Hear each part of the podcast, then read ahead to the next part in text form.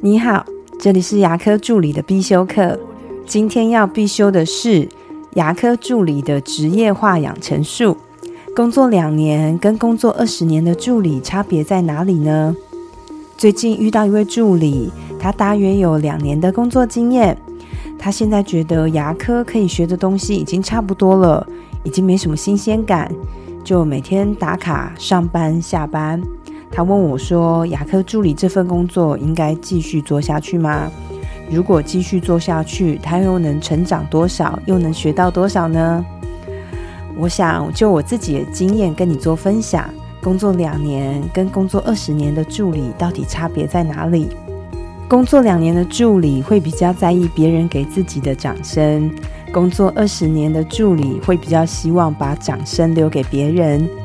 工作两年的助理，面对犯错的时候，比较容易会说这不是我做的；而工作二十年的助理，面对犯错的时候，他第一时间会说，让我来想想有没有更好的办法，避免大家以后不要再发生。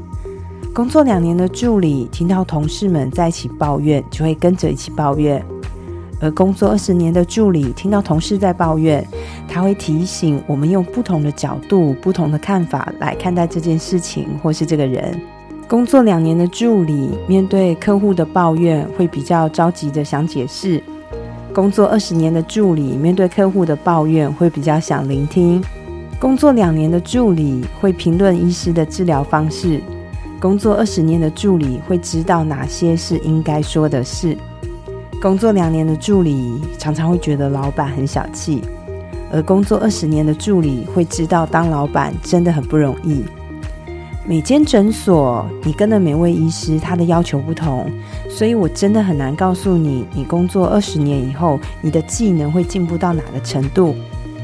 但是不管你在哪里，你可以进步的绝对是你的格局。我今天的分享就到这边。如果觉得今天的内容对你有帮助的话，请帮我下载下来，或是分享出去，让更多人听得到。如果你对牙科管理、自费咨询或是助理的培训有任何问题，也欢迎留言给我，或者是在龙语牙体技术所的粉丝专业可以找到我。我们下次再见了，拜拜。